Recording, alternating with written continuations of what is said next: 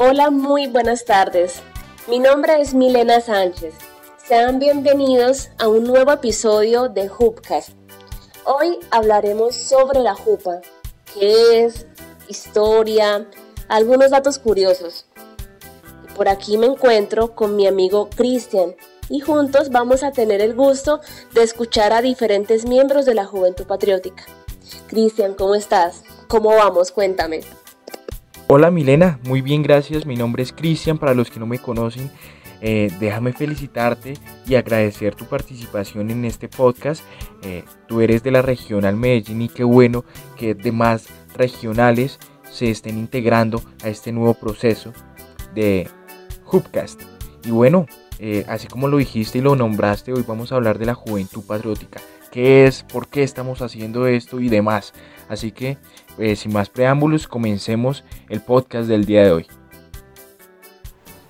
Bueno, empezamos con la primera pregunta. ¿Qué es la JUPA? ¿Por qué JUPA? Compañeros, buenos días, muchas gracias por el espacio. Pues bien, miren, la JUPA, la Juventud Patriótica, es el organismo juvenil del Partido del Trabajo de Colombia. ¿Por qué juventud? Pues era eh, obvio, pues digamos que la juventud surge eh, en el auge del movimiento universitario en la que se fusionaron dos grupos de jóvenes eh, revolucionarios de la Universidad Nacional y de la Universidad de los Andes. Eh, uno llevaba por nombre Combate y era dirigido por Marcelo Torres y el otro era Sol Rojo y Fusil dirigido por eh, Ricardo Samper. ¿Por qué patriótica? En la época se discutía mucho lo que tiene que ver con eh, la lucha por la defensa de la soberanía nacional en territorios como el nuestro, que se ha visto eh, sometido a ese control del imperio, eh, pues obviamente los jóvenes, y estaba en discusión de los jóvenes, esa necesidad de la defensa de la soberanía nacional. muchas gracias, Natalia, y esto me genera otra duda. ¿Cuál es la posición de la juventud patriótica respecto a la concepción de diferentes métodos de lucha, entre ellos eh, la lucha armada? Entonces, por favor, Carlos Mosquera, eh, respóndenos esta pregunta, por favor. Bueno, Cristian, decirte que la JUPA ha sido una banderada en la idea de que las organizaciones sociales, las organizaciones políticas, principalmente las que se denominan revolucionarias, deben tener la capacidad de identificar cuál es el ánimo de la gente, el ánimo de su pueblo, así como las condiciones objetivas de cada momento de la historia, para que con base en ellas pueda desarrollar un análisis eh, objetivo y oportuno sobre cuáles deben ser las decisiones que se tomen eh, para cada momento en términos de la estrategia y de la táctica eh, del desarrollo de la política. Por esto que desde la JUPA y desde el PTC hemos sido tajantes en rechazar eh, lo que se ha denominado como la combinación de las formas de lucha. La lucha armada, porque reconocemos las dificultades que eso ha traído para el país en términos de la democracia, en términos del fortalecimiento de las voces más retardatarias del país y por supuesto eh, pues que se ha evidenciado el rechazo de buena parte de la población hacia las, hacia las formas que se han utilizado en medio de este contexto de violencia y de confrontación con el Estado para la consecución de los derechos de la población y la victimización que ha sufrido eh, la misma población, el campesinado, los trabajadores y demás sectores eh, del país. Consideramos, como lo diría en su tiempo Francisco Mosquera y Mao Zedong, que es necesario primero eh, liderar un proceso de transformación en el campo de las ideas, una transformación para pasar de una vieja democracia, de unas viejas concepciones y de una vieja cultura a una nueva eh, cultura, de una nueva democracia y a una nueva, a una nueva conciencia de la población que nos permita liderar más adelante los procesos y las transformaciones que el país y que la nación requieren para sí. Además de estar en contra de esto, ¿con qué otros postulados orientan su papel político? Bueno, mire, pues son innumerables las enseñanzas de Francisco Mosquera, pero debido al tiempo voy a precisar algunas de ellas y resumirlas. Él hablaba de que no podía transformarse el mundo sin el concurso decisivo de la fuerza vital de la sociedad, refiriéndose específicamente pues a los jóvenes. Hablaba de unidad de la construcción de un frente amplio para la salvación nacional. Una de sus frases célebres era que la transformación y salvación de Colombia no sería obra de un solo grupo o partido o de una sola clase, sino del esfuerzo conjunto de todos a quienes nos indigne la situación actual del país. Esto es clave para nosotros.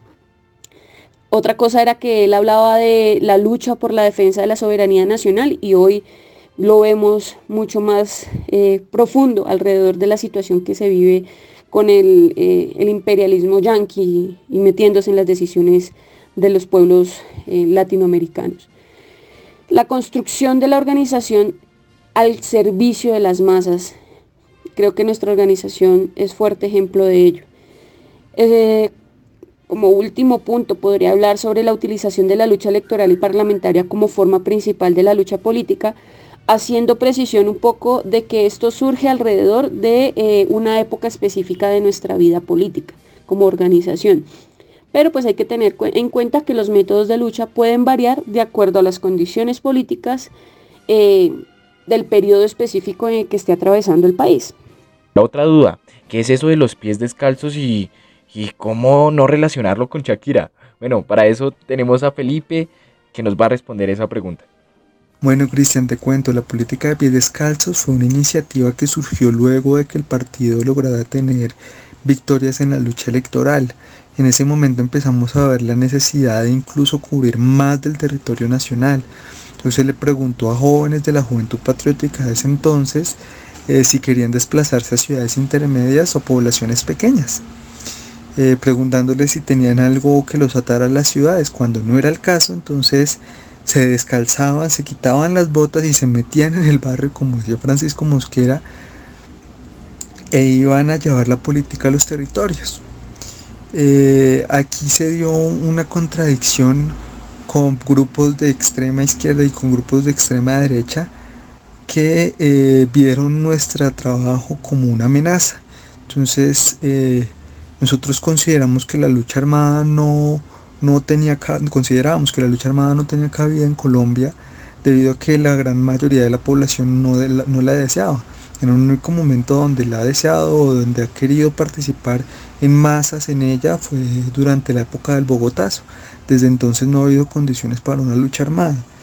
Este mensaje lo vieron eh, los, de, los grupos de extrema izquierda lo vieron como, como una amenaza. Los grupos de extrema derecha por el, por el tema de nuestra ideología también nos veían como una amenaza. Entonces, eh, ambos grupos eh, asesinaron a muchos de nuestros cuadros y obligaron a la gran mayoría de nuestros descalzos a replegarse nuevamente a las ciudades. Sin embargo, esas semillas que dejaron en ciudades pequeñas y en general en el territorio eh, siguieron dando frutos y es lo que nos permite hoy tener una cobertura nacional. ¿Cuál es la importancia del movimiento estudiantil del 71? Bueno, Milena, a ti y a Cristian, eh, muchas gracias por la oportunidad de conversar sobre la historia de nuestra organización, la Juventud Patriótica, y su historia, por supuesto. Eh, compartir con ustedes pues que el movimiento estudiantil del 71 tuvo una importancia grandísima para nuestra organización en tanto que fuimos nosotros quienes contribuimos principalmente a orientar la lucha de los estudiantes en esa época. Esto basados en una consigna que era la consolidación de una cultura nacional científica y de masas. Esta consigna eh, pues se consolidó finalmente en lo que se denominó el programa mínimo de los estudiantes. Este programa que contenía puntos importantes eh, primero como la abolición de los consejos superiores para la época, dándole la posibilidad a los diferentes estamentos de la comunidad, estudiantes, profesores y trabajadores de incidir en las principales decisiones de la universidad y por supuesto también en la definición de los contenidos de la educación. Esto también pues eh, en aras o sobre la visión de que era importante eh, que la educación y que los contenidos se eh, habituaran o se, se dieran, se definieran sobre la base de las necesidades que el país y la nación tuviesen para pues garantizar el desarrollo de, pues, de la industria y de las fuerzas productivas.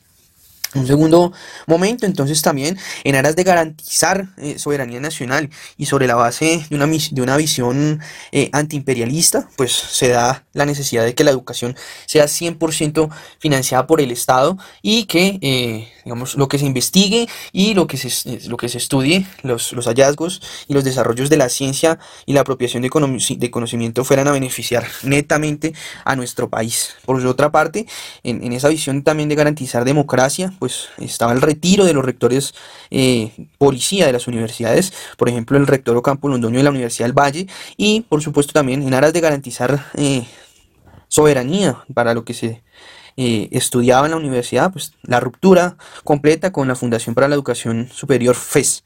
y por otra parte, pues la apertura de una de las facultades eh, de las universidades que para esa época estaban cerradas por el movimiento estudiantil, el portentoso movimiento estudiantil, que era eh, la Facultad de Sociología de la Universidad Javeriana. La exigencia era que se reaperturara, se reabriera la eh, Facultad de Sociología de la Javeriana. Y ya para terminar, una última duda. Hoy, 2020, ¿qué hace la JUPA?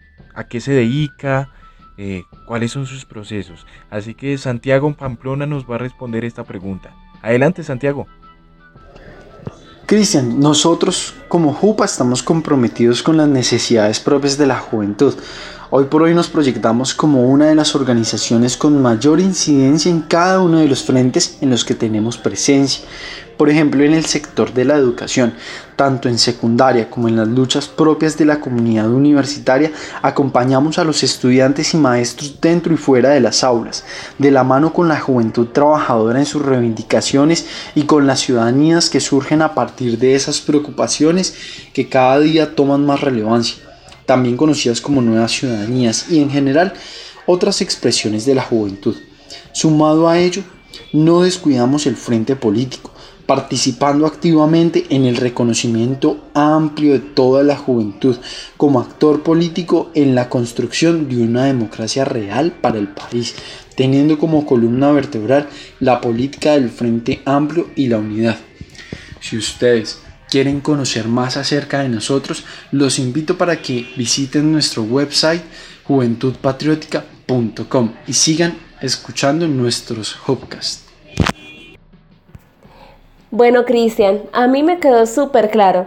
Después de tantos años, la juventud patriótica sigue ejerciendo su papel orientador en los diferentes escenarios en donde se mueve la juventud, como el cultural, el ambiental, el estudiantil, el movimiento feminista, la lucha de las nuevas ciudadanías que se reivindican, el animalismo, la diversidad de género. Este trabajo constante que lleva haciendo la juventud patriótica hace que cada vez seamos más. Por mi parte, la invitación es a que nuestros queridos oyentes se sumen. Bueno, muchas gracias Milenia por la invitación a los jóvenes que quieren construir un nuevo país y es que la construcción de este nuevo país comienza desde nosotros, los jóvenes. Sin más preámbulos, vamos dejar hasta aquí este podcast. Espero que les haya gustado saber un poquito de la juventud patriótica y cabe recalcar la invitación a que se unan a esa construcción de país y a mejorar la sociedad colombiana. Eh, bueno, hasta aquí llega este episodio de Hupcast. Nos vemos en otro podcast y hasta luego.